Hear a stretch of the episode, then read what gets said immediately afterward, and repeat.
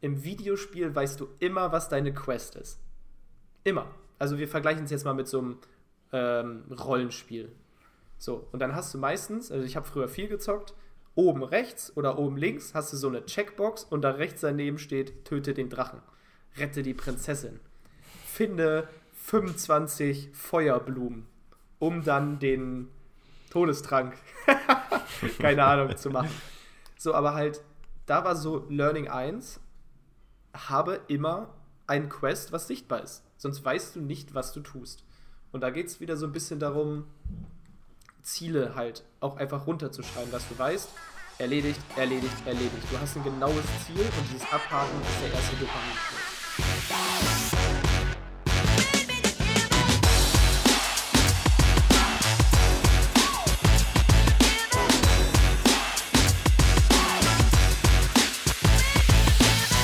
Willkommen Indie Hackers zu einer neuen Folge der Indie Hackers Bestseller Show, dem etwas anderen Podcast zum Thema Amazon FBA und E-Commerce. Jo, heute geht's wieder rund, wir quatschen wieder ein bisschen. Der Chris ist mit am Start hier. Und bevor wir anfangen, noch ein kleiner Hinweis. Viele von euch kennen bestimmt den Johannes von Snox, auch ein Amazon-Seller, der in der Szene bekannt sein sollte. Wir wollen uns so ein bisschen gegenseitig unterstützen mit dem Podcast. Deswegen auch hier ein super interessanter Podcast zum Thema Amazon. Schaut doch mal bei Snox vorbei. Ihr könnt einfach in eurer Plattform auf Spotify, iTunes, whatever, Snox eingeben. Dann findet ihr den Amazon FBA und Shopify Podcast von Johannes. Genau, hört da mal rein. Da werden wir bestimmt auch mal eine Kooperationsfolge machen. Und ansonsten würde ich sagen, Chris, was geht ab? Starten wir rein. Ich wünsche dir einen wunderschönen guten Morgen, lieber Marc. Heute Den nur wir zwei. Den wünsche ich dir auch um 11.20 Uhr. Alles von 12 bis morgen. ja, das ist äh, tatsächlich der Unterschied ein bisschen in den Routinen. Aber das haben wir ja schon öfters mal angesprochen, das Thema. Ich habe trotzdem Was den Kaffee hier am Start. Also der muss trotzdem noch sein, selbst um 11.20 Uhr. Ja, ich habe mir jetzt gesagt, dass ich heute, ich trinke nur noch morgens einen doppelten Espresso als Cappuccino und wenn ich jetzt, ich habe in letzter Zeit auf der Arbeit gemerkt, wenn ich hier mir jetzt meinen Filterkaffee mache, dass mir von dem manchmal echt ein bisschen schlecht wird. Nicht, weil er nicht schmeckt, aber irgendwie, weiß ich nicht, vielleicht ist das dann schon irgendwann zu viel Koffein. Wobei ich jetzt grünen Tee trinke und der hat ja auch Koffein. Aber irgendwie bekommt mir der Filterkaffee aus meiner Maschine nicht mehr. Vielleicht liegt es auch an der Maschine. Keine Ahnung. Okay, aber krass. Aber was heißt Maschine? Ist das also wirklich French Press oder so? Nein, ein Filterkaffee. Mit einem Kaffeefilter Pulver rein okay. und dann läuft Wasser durch und dann in eine Kanne, ja. ganz normal. Tatsächlich, also für die, die es nicht wissen, wir sind alle jetzt so im Kaffee-Game angekommen. Philipp hatte das irgendwie äh, in die Gruppe mit reingebracht. Der hat sich da eine Siebträgermaschine gekauft und dann jeden Tag Bilder geschickt von Kaffee und sich da reingefuchst und bis äh, zu 100% versucht, da alles rauszuoptimieren. Und dann hat Chris angefangen, äh, den Kaffee zu machen, äh, professionell sozusagen. Und am Ende bin ich jetzt auch noch mit reingezogen worden. Also es ist mal wieder das, du bist der Durchschnitt der fünf Menschen, mit denen du dich umgibst. Da kommst du gar nicht drum rum, dass dann du auch zum Kaffee-Nerd wirst. Auf jeden Fall, ja, haben jetzt alle so diese Siebträger hier stehen und äh, machen fleißig Kaffee. Tatsächlich habe ich jetzt wieder angefangen, also ich habe jetzt bestimmt einen Monat lang nur aus dieser Siebträgermaschine Kaffee getrunken. Dementsprechend, da kommt ja nur Espresso raus. Ähm, Cappuccino oder eben Espresso oder Americano. Habe jetzt aber seit einer Woche wieder angefangen, meinen alten Kaffee morgens zu trinken aus der French Press. Ich weiß gar nicht warum, aber morgens tatsächlich so direkt nach dem Aufstehen schmeckt mir normaler Kaffee besser als dieser, ich sag mal, aggressive Espresso-Geschmack. Und jetzt trinke ich eben um 11 Uhr meinen zweiten Kaffee mit Espresso. Du meinst also dein Spülwasser? Ja, so bezeichnet das Chris immer. Wie gesagt, mir schmeckt der morgen sehr gut. er ist ein bisschen leichter dementsprechend meinen Kaffee morgens. Und ja, das ist einfach so mein Go-To-Drink morgens. Ich finde es witzig, mittlerweile morgens habe ich schon so ein bisschen, ich wollte gerade sagen, gesplit-testet, wie viele Espressi ich zum Frühstück brauche, um einen richtigen Kickstart zu haben. Gefühlt, man, man hat ja, also Philipp hat das uns so erklärt und eingestellt, dass aus der Siebträger kommt, kommt ein doppelter Espresso. Entweder machst du den halt in eine größere Tasse, da Cappuccino draus, oder zwei kleinere. Aber weil ich morgens für meine Freundin auch einen Kaffee mache, mache ich das mit den zwei kleinen Tassen, weil dann habe ich sofort zwei fertig. Es dauert nicht so lange. Aber an manchen Tagen reicht mir sozusagen der kleine Cappuccino nicht. Wenn ich mir dann aber noch einen mache, ist das ja dann ein doppelter. Das heißt, ich habe quasi drei Espressi zum Frühstück und dann sitze ich da echt schon mit wirklich aufgerissenen Augen, weil ich dann schon auf 180 bin. Aber es ist manchmal auch ganz cool. Also, Ich weiß gar nicht, allein dieser Effekt, mh, dass man, also ich trinke zwar viel Kaffee und es wird ja, die Wirkung wird ja irgendwann weniger. Aber ich habe das Gefühl, dadurch, dass ich mittlerweile eigentlich fast nur morgens einen Kaffee trinke, bleibt die Wirkung irgendwie. Also morgens gibt es mir einen richtig geilen Kickstart und nachmittags trinke ich einfach keinen mehr, weshalb die Gesamtmenge nicht so hoch ist. Keine Ahnung, ob das Sinn ergibt. Kann schon sein. Ich meine, letztendlich hast du dann ja auch länger Koffeinpause oder. Also das Problem ist ja, Koffein hat eine Halbwertszeit von, ich bin jetzt nicht 100% sicher, ich glaube 12 Stunden oder so. Das heißt, wenn du morgens einen Kaffee trinkst um 9, hast du um 18 Uhr eigentlich, äh, ja nicht ganz, hast du aber nach 12 Stunden immer noch äh, die Hälfte praktisch äh, an Koffein im Blut. Das heißt, bis du pennen gehst, ähm, hast du immer noch Koffein im Blut und wahrscheinlich am nächsten Morgen auch noch. Aber dadurch, dass du halt morgens äh, nur Kaffee trinkst und dann einen längeren Zeitraum wirklich abstinent bist, kann sich der Körper halt äh, erholen und mehr Koffein abbauen. Wenn du jetzt hingegen um 18 Uhr noch einen Kaffee trinkst, auch wenn es dann die gleiche Menge über den Tag war, ist eigentlich klar, dass am nächsten Morgen der Kick nicht so krass ist, weil du ja noch mehr Koffein im Blut hast wahrscheinlich. Das ist so meine Theorie dazu. Kaffee Science. Ja, Kaffee Bro Science. okay, ich habe eine coole Idee fürs Thema heute. Und zwar war ja jetzt in der AMC Hackers Community ging es relativ viel ums Thema Ziele. Der gute Ulrich hat einen Post gestartet und einfach mal geschrieben, so, jetzt alle mal hier eure Ziele offenlegen, weil das natürlich auch so ein bisschen Accountability erschafft und auch so ein bisschen, wie heißt es, Social Commitment. Weil man sagt ja immer, wenn du ein Ziel hast, erzähl so vielen wie möglich. Weil wenn du es dann nicht erreichst, ist es natürlich eine furchtbar unangenehme Situation. Nach dem Motto, du willst aufhören zu rauchen, erzähl allen, die du kennst, ich höre jetzt auf zu rauchen. Weil dich wird jeder dann fragen, und hast du es geschafft? Und du willst halt nicht jedes Mal Nein sagen. Aber so, ich wollte einfach nur das Thema Ziele jetzt hier mal in die Runde werfen. Ja. Da gibt es ja verschiedene Ansätze und ich glaube, ich habe über die letzten Jahre einige verschiedene Ansätze getestet und am Ende muss ich sagen, also eine Sache, die ich gelernt habe, es kommt immer anders, als man denkt. das ist schon mal das Erste. Ähm, ich denke, Ziele sollten eher so eine Richtung sein, die man läuft. Am Ende wirst du da wahrscheinlich nie genauso hinkommen oder ähm, es ändert sich sowieso was auf dem Weg.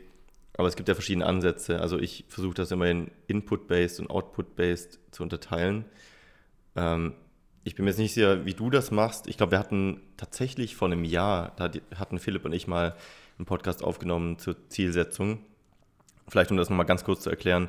Also ich versuche halt aktuell meine Ziele, oder sagen wir so, früher habe ich meine Ziele mal Output-based äh, gesetzt. Das heißt, ich habe gesagt, ich möchte dieses Jahr X Betrag Umsatz erreichen, also Output. Ähm, dann habe ich gemerkt, okay, irgendwie hat das nicht so richtig funktioniert, weil ich das nicht genug runtergebrochen habe und so weiter. Und habe dann angefangen, das Ganze Input-based mit einzubinden. Das heißt, mir die Frage zu stellen, was brauche ich denn, um diesen Betrag X Umsatz zu erreichen? Also welche Inputs muss ich liefern? Zum Beispiel, ich muss jeden Tag äh, an neuen Produkt arbeiten oder ich muss Input-based praktisch fünf Produkte rausbringen. Okay, was brauche ich, um diese fünf Produkte rauszubringen? Ich muss jeden Tag XY machen oder ich muss äh, mir das Wissen aneignen oder ich muss Finanzierung finden oder wie auch immer. Und deswegen versuche ich das inzwischen zu mixen. Ähm, ja, so businesstechnisch ist das immer ein bisschen schwieriger zu verstehen. Ich nehme immer gerne so die Analogie dazu aus dem Training. Wenn ich zum Beispiel sage, ich möchte dieses Jahr Output-based zum Beispiel 90 Kilo erreichen, äh, Körpergewicht, oder ich möchte Output-based 200 Kilo Backsquatten, dann ist das einfach nur ein Ziel, was dahingestellt ist. Aber letztendlich, wenn ich es runterbreche und sage, was ist Input-based, das, was ich machen muss, um da hinzukommen, zum Beispiel fünfmal die Woche Training, äh, so und so oft äh, die Woche squatten, so und so eine Pro Progression muss ich machen, dann hast du halt einen besseren Gameplan und das hat mir sehr geholfen. Ähm, ja, und so mache ich das aktuell. Ich denke, das wird sich über die nächsten Jahre genauso wieder ändern, dass ich denke, Alter, was hast du damals eigentlich gemacht? Ich glaube, wenn man das nicht zu sich sagt, dann macht man irgendwas falsch, weil eigentlich sollte man immer dazulernen. Ähm, ja, das ist so meine aktuelle Strategie. Wie ist das bei dir? Also du meintest jetzt zu dem, was du gerade erklärt hast mit Output und Input, so ein bisschen dieses, dieses Reverse Engineering. Ich will dahin und das dann runterbrechen in was muss ich machen, um dahin zu kommen. Exakt. Ich finde immer noch so diese Ziele, so ich will 90 Kilo erreichen, ähm, ich will 100.000 Umsatz machen, die sind so leer.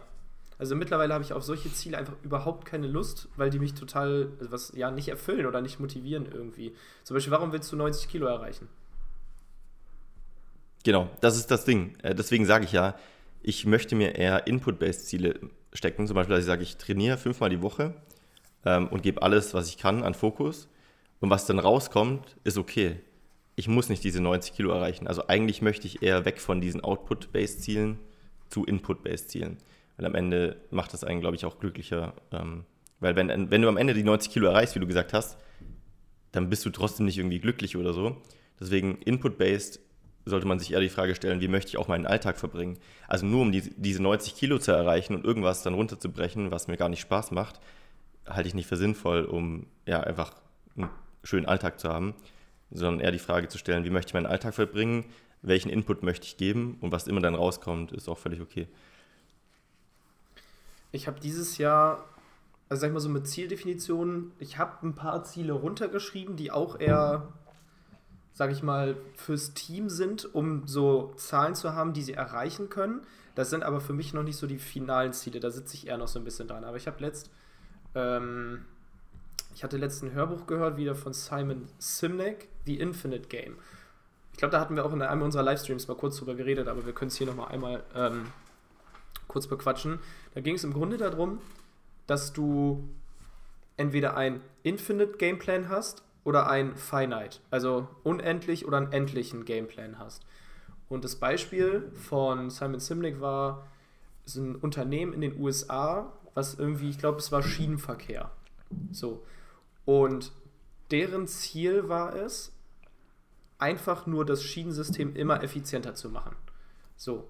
Und dann gab es ein anderes Unternehmen, was auch Schienenverkehr zu dem Zeitpunkt war, aber dessen Gameplan war halt, die bestmögliche Transportation oder den bestmöglichen Transport zu ermöglichen. Und die sind halt irgendwann umgestiegen, als, weiß ich nicht, die Highways ausgebaut wurden und immer mehr Autos genutzt wurden und kein Schwein mehr mit Zug gefahren ist, sind die halt, sag ich mal, am Markt geblieben und die andere Firma ist quasi, ich weiß nicht, ob sie bankrott gegangen ist, aber auf jeden Fall ist sie nicht mit dem Trend gegangen und dann halt so ein bisschen verschwommen.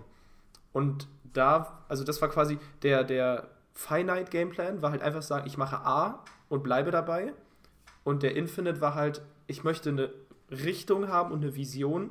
Und wenn sich da auf dem Weg was ändert, dann ist es okay, dass man eine andere Methode, ein anderes Tool, ein anderes Produkt hat. Hauptsache, sag ich mal, das Ziel bleibt das gleiche. Und dann hat man halt dieses Infinite Game. Und das fand ich ziemlich spannend. Und habe mir halt auch für, für, für AMC Hackers und für Hawkeye diese Frage gestellt, was ist so der Infinite Game Plan? Und jetzt nur am Beispiel von Hawkeye was zum Beispiel, was wir machen wollen, oder beziehungsweise was meine Vision ist. Wir machen richtig geile Kampagnen für gute Produkte. So, und da stecken halt schon ein paar Sachen drin. Zum Beispiel gute Produkte, das heißt, ich will extrem selektiv sein, für wen ich Kampagnen mache und wem ich bei Kampagnen helfe. So, das heißt, wenn ich der Meinung bin, hinter diesem Unternehmen steckt nichts Langfristiges, die Produkte sind nicht gut, dann werde ich da nicht helfen, weil das einfach nicht dem langfristigen Gameplan entspricht.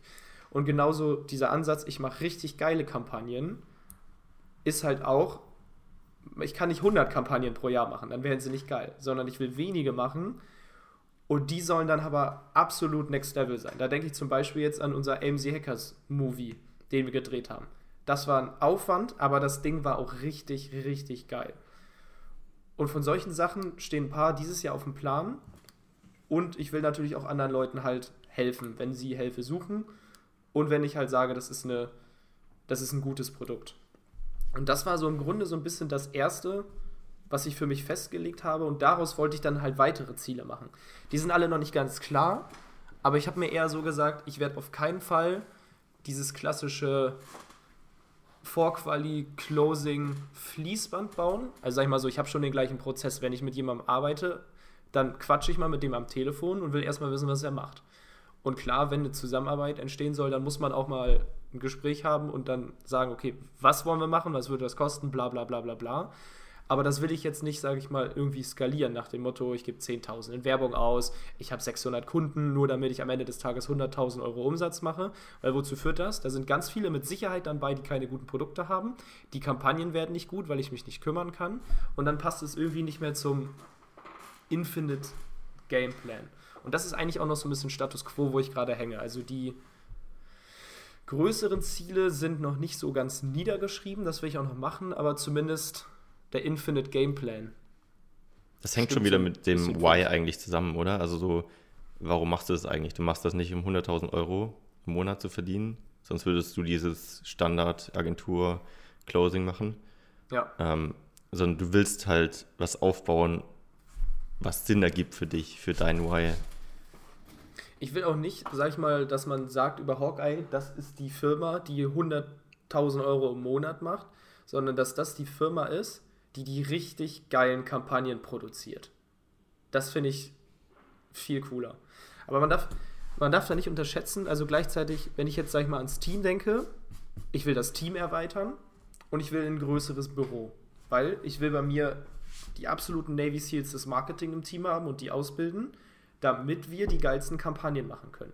Ich will ein größeres Büro haben, weil jetzt gerade passen hier nur vier Leute rein und hier wird es zu eng, ähm, damit dieses Team aus Navy SEAL Marketern gut arbeiten kann und die perfekte Arbeitsatmosphäre hat, auch um kreativ zu sein, um sich wohlzufühlen, um fit zu sein. Aber jetzt muss man auch einfach mal die Fakten realisieren. Was braucht man dafür? Cash. So, und der muss auch irgendwo herkommen. Entweder durch mehr Kampagnen, entweder durch höhere Preise, entweder durch mehr Kunden, whatever. Also es ist ja immer schön und gut, diese langfristige Vision zu haben. Aber wenn du, sag ich mal, kurzfristig nicht überleben kannst, dann, dann profitiert davon auch nicht die langfristige Vision, weil die wird niemals eintreffen. Aber Definitiv. ich wollte halt von, von ganz weit hinten anfangen und mir das runterbrechen. Und nicht andersrum. Nach dem Motto, ich will drei Mitarbeiter, ich will größeres Büro, ich will X Umsatz oder Kunden oder Kampagnen, whatever. Ja, wofür überhaupt? Ja, definitiv. Also dieses Why dahinter zu finden, ist ja nicht nur persönlich wichtig, sondern am Ende auch so, wie soll deine Firma wahrgenommen werden. Und am Ende ist das, wie du schon gesagt hast, wahrscheinlich sogar am Ende dieses Infinite Game viel, viel wertvoller, wenn du so eine Brand aufgebaut hast, wo du weißt oder wo jeder weiß, wenn ich zu Chris gehe, dann kriege ich die geilsten Kampagnen, der ist sehr selektiv, das ist einfach krass, anstatt dass du halt einfach nur Kunden drehst praktisch. Ähm, und gleichzeitig aber auch diese Anpassbarkeit finde ich schon sehr interessant, dieser Gedanke, wie du vorher ge gesagt hast, mit dem Transportunternehmen. Manche verstehen sich als, wir bauen Eisenbahnen äh, aus und so wie die Bahn eben früher äh, agiert hat. Und die anderen verstehen sich als Transportunternehmen. Und das ist auch das Gleiche zum Beispiel, warum viele Unternehmer oder ja, Geschäftsinhaber wie zum Beispiel Einzelhandel oder Taxiunternehmen oder whatever ähm, sich so aufregen, wenn das Internet um die Ecke kommt und Onlinehandel wächst oder Uber um die Ecke kommt und sagt, ah, dann sagen alle Taxifahrer, ah, die nehmen uns die Jobs weg und die Unternehmen sagen, da müssen wir, das müssen wir verbieten, das Uber, das äh, zerstört die Taxibranche. Das ist genau aus dem Grund, die verstehen sich nicht als Transportunternehmen, das einfach mit der Zeit geht, sondern die verstehen sich als klassisches Taxiunternehmen und klammern sich an dieses Konzept maximal fest. So wie der Tante Emma-Laden halt auch. Natürlich hat er seine Berechtigung, aber würde der Tante Emma-Laden anfangen, einfach auch nebenher online zu kaufen, wäre es gar kein Problem. Ähm, und das ist halt, glaube ich, die Anpassbarkeit als Unternehmer ist super wichtig.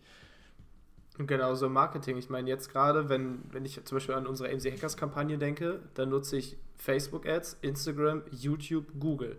So, es kann sein, dass das irgendwann absolut nicht mehr machbar ist, weil, keine Ahnung, Facebook geschlossen wurde, weil die unseren, den anderen Mark verknackt haben. Weiß ich nicht. Also, man weiß ja keiner, was in drei, vier, fünf Jahren ist. Ja? Vielleicht gibt es irgendwann WhatsApp-Werbung. Vielleicht mache ich irgendwann Werbung auf TikTok oder Snapchat oder Pinterest. So, aber das ist halt ist es mir egal, wo ich die Werbung mache. Mir geht es darum, dass die Kampagne gut ist und die Message gut ist.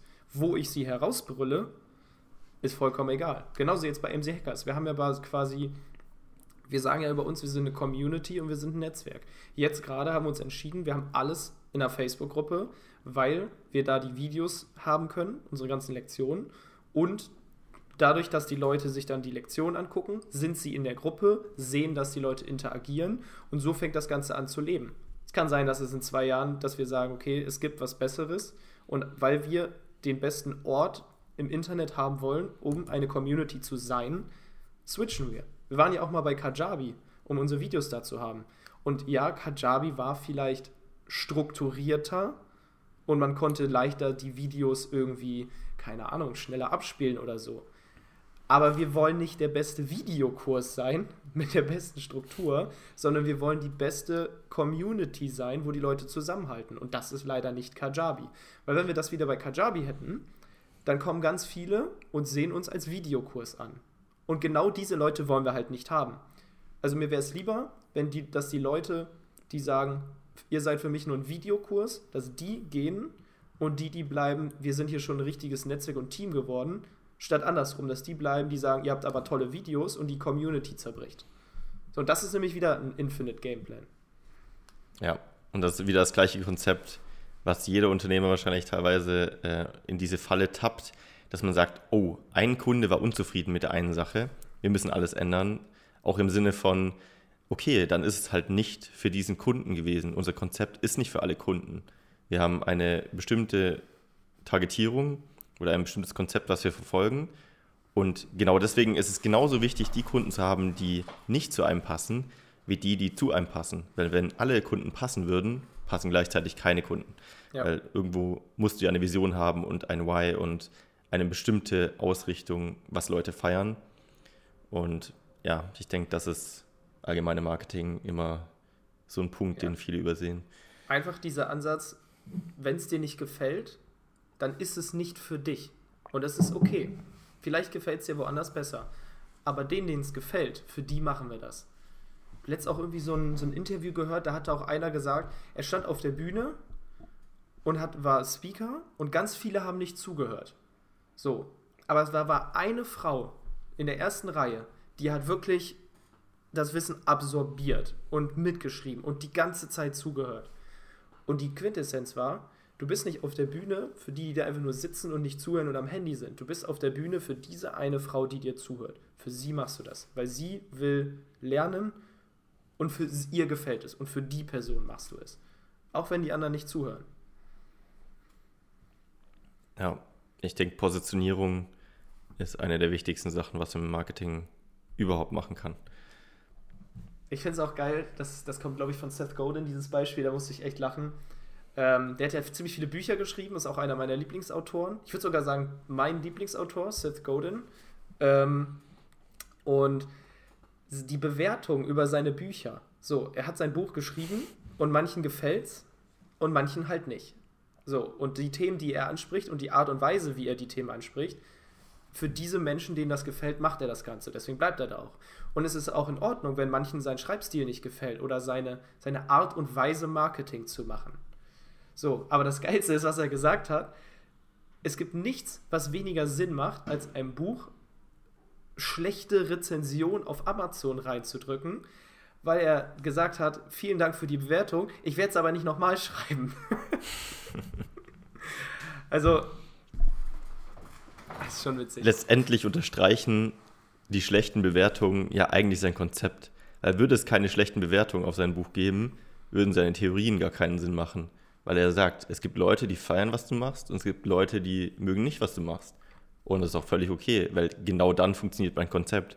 Wenn ich keine Leute habe, die sagen, das gefällt mir nicht, hast du was falsch gemacht. Und es ist auch viel leichter, wenn dir manche sagen, uns gefällt das nicht, weil dann haben wir dann, das ist so, danke, dann werden wir jetzt auch keinen Aufwand mehr betreiben, zu versuchen, dich zum Beispiel für unsere Community zu gewinnen. Weil wenn es dir nicht gefällt, dann hast du dich selber ausselektiert. Das ist ja für uns auch, das macht es ja nur leichter. Ja, zudem Abgrenzung ja auch tatsächlich auch ein Marketing-Tool sein kann. Äh, Russell Brunson sagt ja immer, äh, Steine auf die Konkurrenz werfen sozusagen. Also ähm, du suchst dir praktisch eine Zielgruppe aus und schließt mit Absicht und kommunizierst das auch eine andere aus, weil Menschen wollen ja immer, immer einem bestimmten Tribe angehören ja. ähm, und einer bestimmten Zielgruppe. Deswegen gibt es Fußball, Fußballvereine und so weiter ähm, und die Fans dazu. Und, ja, ja die deswegen. Zugehörigkeit. Aber das ist, finde ich, dann auch wieder so eine Art und Weise, wie man das im Marketing kommuniziert, weil man kann sagen, wofür man steht und wofür man nicht steht.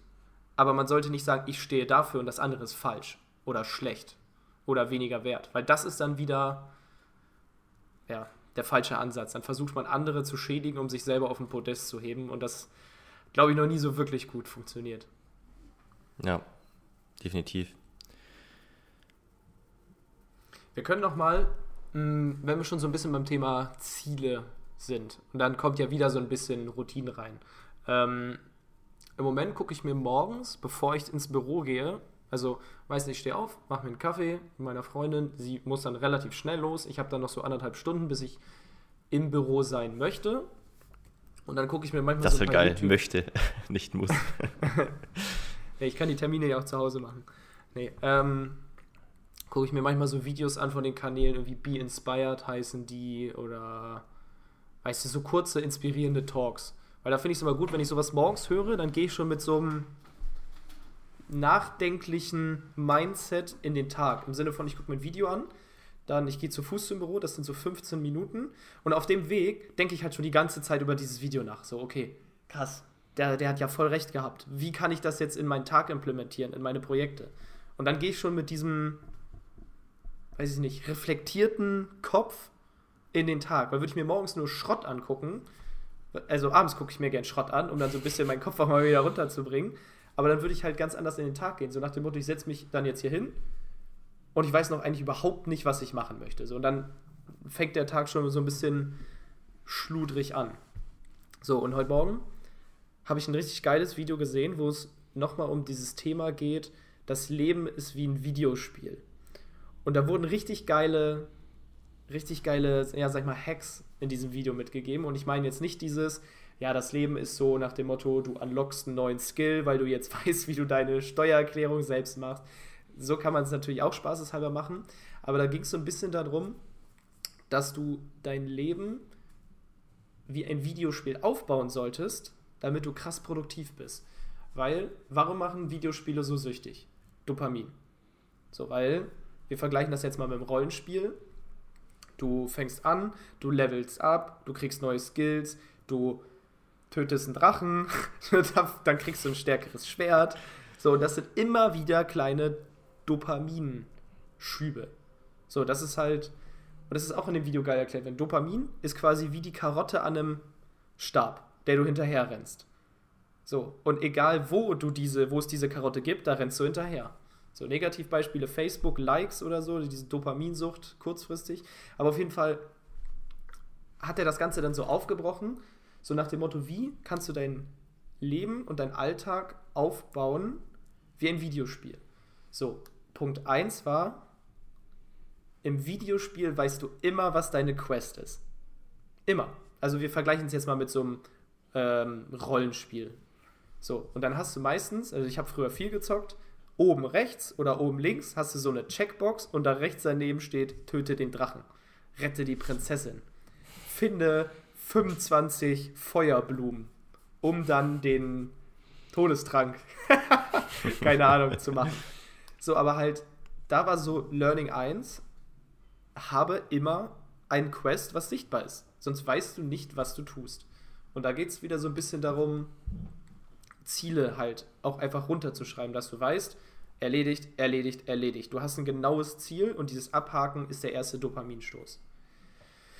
So, jetzt muss ich kurz überlegen, was die anderen Bereiche nochmal waren. Ähm, dann war es, dass du, wenn du dein, dein, dein, dein Progress, dein Fortschritt messbar machst, dann motiviert dich das mehr, deine Ziele zu erreichen. So nach dem Motto, einmal musst du natürlich runterschreiben, was du machen willst, aber dann solltest du dir auch visuell in irgendeiner Art und, Weise, vielleicht ein großes Whiteboard mit einer langen Checkliste, dir selber diesen Progress sichtbar machen. Nach dem Motto, ey, das sind 10 Steps, jetzt habe ich 1, 2, 3, 4, 5 und allein wenn du 5 hast, dann ist so, ich habe die Hälfte.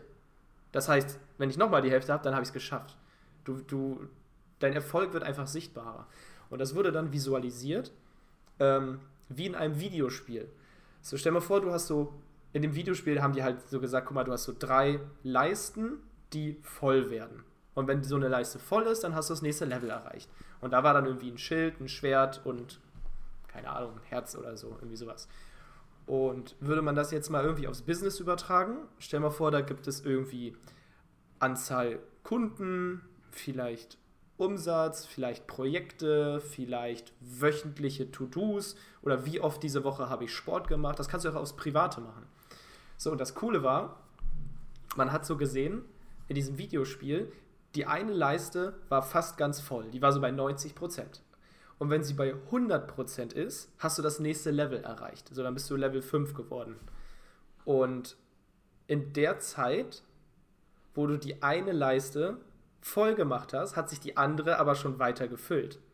Und man ist ja so, wenn man sieht, ah, ich muss nur noch eben 10 Minuten spielen, um Level 5 zu erreichen, dann mache ich das auch eben. Weil ich will ja dieses Dopamin, das nächste Level erreicht zu haben. Und dann hast du das erledigt und dann siehst du, oh, die nächste Leiste ist auch schon wieder bei 80%. Na, da muss ich ja nur noch mal eben 30 Minuten spielen und habe wieder irgendein Level erreicht. Und das ist das, was dich dabei hält, die ganze Zeit weiterzuspielen. Und da könnte man es halt auch irgendwie, also ich habe da jetzt keine Lösung, sondern das ist nur so eine, so eine Idee, weil ich das Video heute Morgen gesehen habe, sich echt irgendwie so, das ist so, so eine Leiste, Sport machen. Und immer, wenn du fünf Tage am Stück Sport gemacht hast, klingelingeling, du hast das nächste Level erreicht. Dann kommst du in die nächste Spalte. Und dann ist es irgendwie, dann machst du es vielleicht ein bisschen zeitversetzt. Und immer wenn du den fünften Tag Sport gemacht hast, siehst du, oh, jetzt habe ich aber auch vier Tage hintereinander gesund gegessen von fünf. Dann wirst du ganz sicher auch den fünften gesund essen wollen. Und wenn der voll ist, siehst du halt vielleicht, ey, jetzt war ich am nächsten Tag schon drei Tage am Stück laufen. Da kommen die letzten zwei packe ich auch noch, damit ich wieder mein Goal erreicht habe. Einfach diese Progress Bars, die immer wieder voll werden. Und man denkt immer, das ist ja nur ein bisschen, bis ich es habe. So, sag du mal kurz was, ich brauche eben eine Rede. Mega geil. Also ich liebe diese Gamification äh, und ja. Spieltheorien. Ähm, eigentlich wäre es eine richtig geile Idee, ähm, eine App zu entwickeln, die einem individuell sowas bauen lässt. Also dass man praktisch Sachen für sich festlegt und diese App praktisch diese Status-Bars und Gamification-Elemente dann anpasst drauf und dass man das immer abhaken kann. Aber ja, das ist eine andere Sache. Ähm, ich finde diese Dopamin-Geschichte äh, super interessant und ich habe mich äh, vor ein, zwei Monaten oder so auch ein bisschen tiefer damit beschäftigt. Ähm, sobald man das Bewusstsein hat eigentlich, dass wir als Menschen halt extrem logischerweise hormongesteuert sind und diese Dopaminräusche halt eigentlich unser ganzes Leben so bestimmen, ähm, ja, kann man einerseits halt achtsamer sein und verstehen, warum wir bestimmte Dinge machen. Also das banalste Beispiel so, warum greife ich jeden Tag zur Schokolade, obwohl ich das nicht will? Ja, wegen dem Dopaminausstoß. Oder warum checke ich alle 10 Minuten Instagram, weil ich sehen will, ob jemand einen Post geliked hat. Dopamin, Dopaminausstoß. Einfach dieses, ähm, diese ständige Sucht. Wir Menschen sind ja Süchtige nach Dopamin, weil natürlich früher hat das unser Überleben gesichert. Je mehr Bären ich gesammelt habe, je mehr kleine Dopaminausstöße ich bekommen habe, ähm, desto besser waren meine Überlebenschancen. Aber heutzutage sind wir halt überflutet von Dopamin-Tools, die uns diese Instant Gratification geben können, also diesen schnellen Dopaminausstoß. Normalerweise, wenn du jetzt, ähm, jetzt nicht diese ganzen Apps hättest, Instagram und Netflix und Schokolade greifbar und dass du es irgendwie zwei Monate suchen müsstest oder irgendwie jagen gehen musst, um zu essen. Jetzt, wenn du nur arbeiten würdest praktisch, hättest du ja praktisch krasse Dopaminausstöße, sobald du ein To-Do erledigt hast. Deswegen funktionieren ja auch Apps wie Asana und so weiter so gut, wo man dann so ein fliegendes Einhorn hat, was äh, vorbeifliegt, wenn man eine To-Do erledigt hat. Das ist ja auch so ein kleiner Dopaminausstoß. Und eigentlich, wenn man sich fragt, so, was möchte ich in meinem Leben vorantreiben, sind es ja oft die Dinge, die jetzt nicht diese Instant Gratification sind. Also Schokolade essen bringt mich jetzt in meinem Leben wahrscheinlich nicht so massiv weiter, ähm, aber To-Dos erledigen bestimmt oder bestimmte Ziele zu erreichen. Und das Problem ist heutzutage einfach, dass wir so einen einfachen Weg haben, durch viele kleine Dinge Dopamin zu bekommen, anstatt die harten Dinge zu machen, die uns eigentlich Dopamin geben würden. Deswegen machen zum Beispiel gerade auch super viele YouTuber und so weiter so eine Dopamin-Detox-Kur. Die machen eine Woche lang praktisch nur, ich esse nur Sachen, die gesund für mich sind, die jetzt aber nicht extrem viel Zucker haben oder fettig sind oder so. Also diese instant schnelle Dopaminschübe ich schaue keine Serien, ich checke keinen Instagram, ich mache praktisch nur das, wovon ich glaube, was mich voranbringt, zum Beispiel meine To-Dos erledigen, arbeiten, Sport machen. Und was alle davon berichten, ist einfach, dass wenn du das eine Weile machst, dadurch, dass du diese ganzen Faktoren eliminierst, die dir kurze Dopaminausstöße geben, bekommst du nach dem Sport so einen krassen Rausch, weil du so einen krassen Dopaminausstoß hattest, den du nicht durch kleine andere Sachen wie Instagram verbraucht hast. Oder sobald du To-Dos erledigst für dein Business, hast du so krasse Dopaminausstöße, ähm, weil das das Einzige ist, was dein Körper gerade bekommt an Belohnungssystemen praktisch. Und wenn du das halt verstehst und einfach gezielter einsetzt, ich sage jetzt nicht, ess keine Schokolade mehr oder check kein Instagram mehr, aber sei dir bewusst, dass diese Sachen, die dich halt schnell Dopamin bekommen lassen, dich ein bisschen davon hindern, die Sachen, die halt schwerer sind, die dich eigentlich im Leben voranbringen, ähm, als Belohnung zu sehen. Und ja, ich will das auch mal testen. Ich habe das mal, ja, ich wollte es eine Woche machen. Ich habe es zwei Tage geschafft, ich bin ehrlich. äh, dann war ich schon wieder in Instagram drin und so weiter. Es hängt vielleicht auch damit zusammen, dass es mein Business ist. Könnte jetzt auch eine Ausrede sein. Ähm, aber letztendlich, letztendlich kann ich jedem nur empfehlen, mal bewusster zu sein, wie, wie du deinen Alltag gestaltest und wie du ein Dopamin-Junkie bist und welche Tätigkeiten du machst, um das Dopamin zu bekommen. Crazy. Ich liebe solche Sachen. ich liebe okay, solche. Jetzt, wir sind auch jetzt nochmal zwei Sachen zu diesem Videospiel, Rollenspiel-Video eingefallen. Das nächste war, das finde ich auch ultra krass und ich könnte mir vorstellen, dass ich das ziemlich häufig schon falsch gemacht habe. Da geht es so ein bisschen um äh, Rewards, also Belohnung. So, und erstmal ging es halt, haben die das Beispiel gemacht hier, äh, deine Aufgabe ist, töte den Drachen. Und wenn du den Drachen tötest, dann kriegst du ein besseres Schwert. Und mit dem besseren Schwert kannst du dann als nächstes den, keine Ahnung, fünfköpfigen Drachen töten, weil du halt ein besseres Schwert hast. So, das heißt erstmal dieser grundsätzliche Aspekt der Belohnung, wenn eine Quest äh, erledigt wurde oder eine Task oder ein Ziel erreicht wurde. Kann man sich jetzt überlegen, wie man das runterbrechen möchte. So, und das Wichtigste ist aber, dass diese Belohnung, die man sich selber gibt, die müssen dich zurückbelohnen und nicht dein Progress wieder kaputt machen. So nach dem Motto, ey, ich habe jetzt Montag bis Freitag gesund gegessen, das heißt Samstag bestelle ich mir drei Pizzen und sauf mir die Hucke zu. So, das ist äh, von mir aus auch Dopaminausstoß, aber das macht deinen dein Fortschritt kaputt. So nach dem Motto, ey, ich habe jetzt, ich war jetzt 14 Tage jeden Tag eine halbe Stunde joggen, jetzt kaufe ich mir neue Laufschuhe. Das ist auch eine Belohnung, die aber den Progress, den du gemacht hast, verstärkt. Oder weiß ich nicht, ich habe jetzt mich zehn Tage gesund ernährt. Ich kaufe mir jetzt irgendwie ein, ein Messerset, damit ich besser mein Gemüse schneiden kann, damit ich mehr Spaß habe am Kochen, damit dieser Progress besser wird. Und da, das habe ich mir heute sogar als To-Do aufgeschrieben. Also so eine lange Liste zu machen von allen möglichen Sachen, die ich aus welchem Grund auch immer haben möchte. Ob ich sie brauche, ob ich sie einfach haben will, weil ich es cool finde, ob es irgendein materialistischer Schwachsinn ist, den ich aber toll finde, warum auch immer.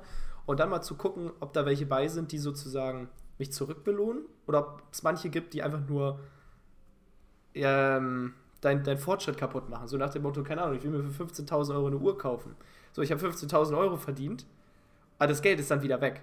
Okay, jetzt kann man diskutieren, die Uhr ist eine Geldanlage, bla bla bla bla bla. Aber es geht so darum, hey, wenn du viel Geld verdient hast, dann hol dir doch etwas, was diesen Fortschritt nochmal verbessert. Ein Teammitglied, ein größeres Büro und nicht irgendwas Materialistisches, was es wieder kaputt macht. Oder du hast, ja, zehn Tage joggen, kauf dir neue Laufschuhe, kauf dir neue Messer, weil du oft gekocht hast.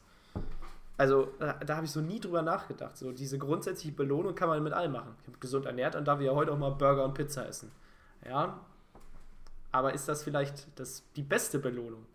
Vielleicht machst du es halt so, du hast dich die ganze Woche gut ernährt und gesund. Du gehst für 50 Euro mal ein Steak essen. Das ist auch eine richtig geile Belohnung. Schmeckt auch noch besser als Fast Food. Aber es ist immer noch sehr gesund und belohnt deinen Progress. Das ist interessant, so weil ich das tatsächlich noch nie gesehen. Ähm, Finde ich eine coole Idee. Das heißt, wenn ich jetzt meinem Amazon-Business richtig gut vorangekommen bin in letzter Zeit, hole ich mir als Belohnung die Neujahrs-Convention. Ganz genau. sehr guter, ja. sehr guter Input. Ja, aber du kannst, wenn du es generell vielleicht auf dein Amazon-Business siehst, so du hast einen Monat richtig reingehasselt, du hast deinen Umsatz gesteigert und als Belohnung holst du dir eine 450 Euro Arbeitskraft, die dir die Aufgaben abnimmt, wo du keinen Bock drauf hast. Das entlastet dich, das ist ein absoluter Fortschritt für dein Team. Du wächst persönlich, weil du anfängst, ähm, im Team zu arbeiten und auch Mitarbeiter zu führen. Und natürlich belohnt dich das Ganze zurück, weil du mehr Zeit hast für noch wichtigere Sachen. Dann kannst du noch mehr an deinem Unternehmen arbeiten und zwar effizienter. Und vielleicht belohnst du dich dann im nächsten Schritt mit dem ersten eigenen Büro, wo du noch besser arbeiten kannst, bla bla bla bla bla, mehr Umsatz. Dann belohnst du dich vielleicht mit ähm, noch einem Team oder, oder von mir aus ein Fitnessstudio in deinem Büro, damit du auf der Arbeit dich körperlich betätigen kannst, damit du konzentrierter bist, damit du bessere Ergebnisse hast. Also natürlich geht dieser Loop nicht unendlich, aber äh, ja, mein Gott, irgendwann kaufst du dir dann halt das Auto als Belohnung, weil du schon irgendwie so ein, so ein Limit erreicht hast oder so. Aber es geht einfach um diesen grundsätzlichen Gedanken, belohn dich mit Sachen, die dich zurückbelohnen. Mega geil. Finde ich richtig gut. Eigentlich ist ja dieses Konzept oder dieser Gedankengang ja auch ein kompletter Fehlschluss. Wenn ich sage, ich habe mich die ganze Woche gesund ernährt, dann zu sagen, okay, jetzt balle ich mir einen Burger rein und Pommes und Alkohol und Schokolade und alles. Dann liege ich danach im Sofa und denke so, fuck, was habe ich getan? Alles wieder zunichte gemacht. Und also wirklich zufrieden bist du ja danach nicht. Eigentlich wirkt es halt in dem Moment, wo du es noch nicht hattest, so wie die richtige Entscheidung und boah, das, das ist jetzt genau das, was ich brauche. Aber würdest du jetzt in ein Restaurant gehen oder wie du sagst, ein Messerset kaufen und das steigert dann dieses Glück, was du schon hattest, eigentlich langfristig, ist ja viel sinnvoller. Ich denke, wir, wir als Menschen verarschen uns oft einfach, weil ja, wir diese Instant-Belohnung suchen. Immer. Das ist ja auch menschlich. Aber deswegen ist es vielleicht cool, sich das mal runterzuschreiben. So, wenn wer auch immer jetzt zuhört, vielleicht aufs Unternehmen, gib jetzt, mach dir einen Plan, wie du die nächsten vier Wochen richtig Gas gibst, ungefähr dann 600 Euro mehr verdienst, so knappe Gesamtkosten von einer 450 Euro Kraft, und dann stellst du eine 450 Euro Kraft ein und belohnst dich damit, dass du Zeit gewonnen hast, ein paar Aufgaben abgeben kannst. Und dann hast du vielleicht schon diesen ersten Loop drin. Dann kommt der nächste Gedanke. Okay, wenn ich jetzt welches Ziel erreiche, wie kann ich mich dann belohnen? Beziehungsweise, wir haben ja jetzt über Ziele ge gesprochen, du kannst das Ganze ja, wenn du das schon so runtergebrochen hast, ich will das machen, dafür brauche ich ein Büro. Um ein Büro zu machen, muss ich das verdienen. So, aber dann hast du es umgedreht, so, ich schaffe es, das zu verdienen und jetzt belohne ich mich auch mit diesem Büro. Du hast ja vielleicht diesen, diesen Gameplan schon. Aber das ist so diese, diese geile Beschreibung vom Videospiel. Du tötest den Drachen und kriegst ein besseres Schwert dafür. Und natürlich freust du dich und kannst den nächsten Drachen töten und kriegst wieder was Besseres. Und das ist wieder dieses Hinterherjagen nach Dopamin, nach neuen Leveln. Absolut wie in einem Videospiel. Ja. Ich glaube, das macht einen am Ende auch wirklich glücklich, einfach diese, dieses Gefühl von Fortschritt und gleichzeitig schafft es dir auch exponentielles Wachstum für dich persönlich oder für dein Business, wenn du dich mit den Sachen belohnst, anstatt die 600 Euro zu investieren in, keine Ahnung, irgendwas Schwachsinniges, Materialistisches, oder wenn du es wieder ins Business investierst, was dich aber gleichzeitig glücklich macht, weil du vielleicht Aufgaben auslagern kannst durch die Kraft, die du nicht machen möchtest. Und das wächst und wächst ja immer schneller wie so ein Schneeball dadurch. Wenn du immer wieder dich belohnst mit Sachen, die dich nochmal weiterbringen. Und dann kannst du dich größer belohnen und wieder weiterbringen und so weiter. Schon ziemlich mächtig. Gut, natürlich dieses Finanzielle hast du halt gerade im Unternehmertum, ne? Aber du kannst es auch einfach auf geringeren Ebenen dann halt irgendwie privat machen. Zum Beispiel jetzt vielleicht bei Philipp oder eigentlich so ein bisschen auch bei uns wir, wir üben hier Latte Art im Cappuccino zu machen und wenn wir das drei Monate jeden Tag geübt haben und es mittlerweile schon drauf haben, belohnen wir uns mit einer besseren Kaffeemaschine. Und mit der besseren Kaffeemaschine können wir es wieder besser machen. Das heißt, wir haben uns zumindest positiv belohnt.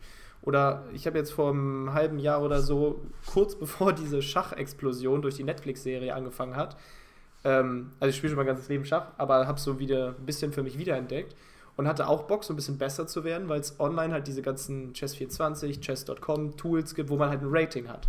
So, und da bin ich natürlich erstmal komplett abgekackt, aber habe mir halt gesagt, weil ich so ein bisschen dann eher so ehrgeizig, wettkampfmäßig das gerne mag, grundsätzlich, ich will ein gewisses Rating erreichen.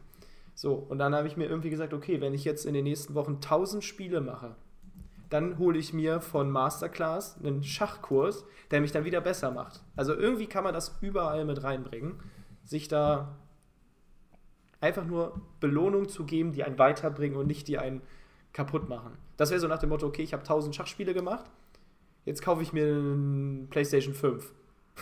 Das ist ja sehr schön und gut, eine Belohnung, aber das würde mich dem, dem eigentlichen Ziel halt nicht näher bringen. Gegenteil. Du würdest dann vor der Playstation hängen und nichts mehr machen. Ja, absolut. So klar ist es eine Belohnung, klar ist es Dopamin, sich sowas zu kaufen und auszupacken und zu daddeln, aber es wäre keine Belohnung, die dich bei dem eigentlichen Fortschritt unterstützt. Und der letzte Punkt aus diesem Video war, Marc, jetzt stell dir mal vor, du hast ein Videospiel und du hast jetzt den Drachen getötet. Dann rennst du zurück, keine Ahnung, zum Dorf, wo du sagst, ich habe den Drachen getötet und kriegst dein Schwert. Und dann sagt er, alles klar, deine nächste Aufgabe ist es, den anderen Drachen zu töten. Tötest den nächsten Drachen, kommst wieder, kriegst noch ein Schwert. Die nächste Aufgabe ist, den nächsten Drachen zu töten. Tötest den nächsten Drachen, kriegst wieder ein Schwert. Wie lange hast du da Bock drauf? Wie lange spielst du dieses Game weiter? ja, nicht lange auf jeden Fall. Ja. wie wenn du sagst so, okay, und noch einen Pull-up Und dann machst du den Pull-up und sagst so, okay, einen noch. Und dann noch einen. Also irgendwann kommst du dir verarscht vor und hörst einfach auf. Genau, deswegen einfach so, du musst ein bisschen Abwechslung in deinen Tag, in deine Aufgaben, in deine Projekte bringen und andere Sachen machen, weil sonst bleibst du einfach nicht motiviert, weil Menschen langweilen sich dann. So, und es kann ja auch, es kann reichen, wenn du halt, ja, es gibt halt so ein paar Aufgaben, die sind immer wieder da. Keine Ahnung, irgendwie Buchhaltung oder täglich Kundensupport machen. Aber irgendeine Variable kannst du immer verändern.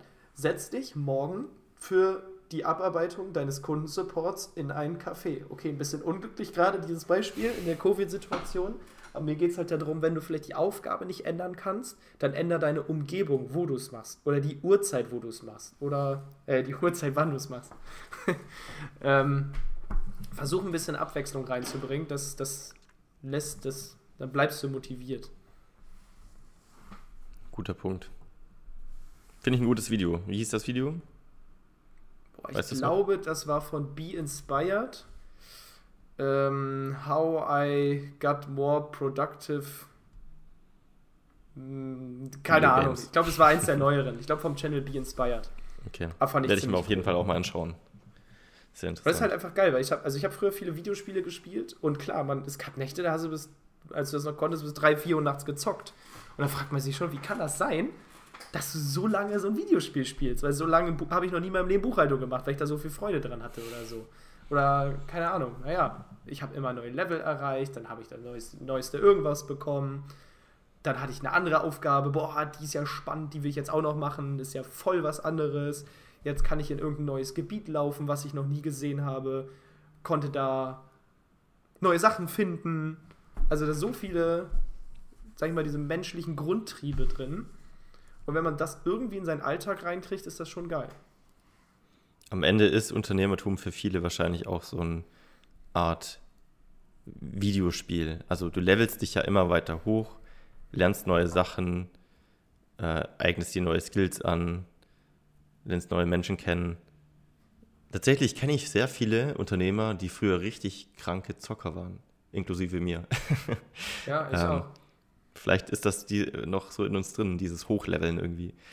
Ich kann ich mir echt vorstellen. Also ich glaube, wenn ich jetzt mal zurück überlege, ich hab, da war ich fünf, habe ich meinen ersten Gameboy bekommen mit Pokémon. Oh so, ja. Jetzt, also sei jetzt mal dahingestellt, ob fünf das richtige Alter ist, einem Kind sein Gameboy zu geben, aber es war halt damals so. Ähm, und Pokémon ist dann auch so ein Spiel, weißt du, du hast hier deine Pokémon, die levelst du ab, die entwickeln sich, dann kommst du in eine neue Stadt, neue Kämpfe, findest neue Pokémon. Natürlich habe ich das durchgesuchtet. Und dann kam die nächste Edition raus. Natürlich wollte ich die auch wieder durchsuchten, weil es einfach ein geniales Spiel ist. Da ist alles drin, um ein erfolgreiches Videospiel zu machen. Level, Diversity, Progress, immer was anderes, was man machen muss. Dann auch noch eine Story, was nochmal geil ist. Dann, dann habe ich, glaube ich, ich habe mir fast, ich wollte jeden Gameboy haben, der rauskommt. Ich wollte jede Pokémon-Edition haben.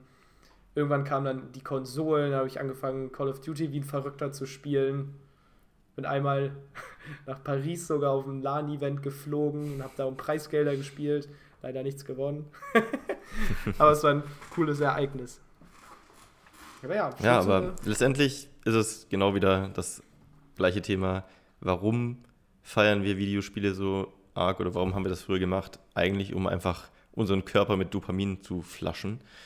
Inzwischen versuchen wir das halt mit Unternehmertum zu machen, was uns halt langfristig im Leben mehr voranbringt und allgemein mehr mit, Glück erfüllt als kurzfristige Dopaminschübe. Aber ja, am Ende ist es immer das Gleiche. Ich finde, diese Kurzfristigkeit, die zeigt sich in so vielen Bereichen, wo ich das im Moment bei ganz vielen, sag ich mal, denen, die ich ein bisschen unterstütze bei ihrem Online-Shop merke, weil du bist einfach aus gefühlt jedem Bereich gewohnt, diese Instant Gratification zu bekommen. Überall. Insta, äh, Instagram, Facebook.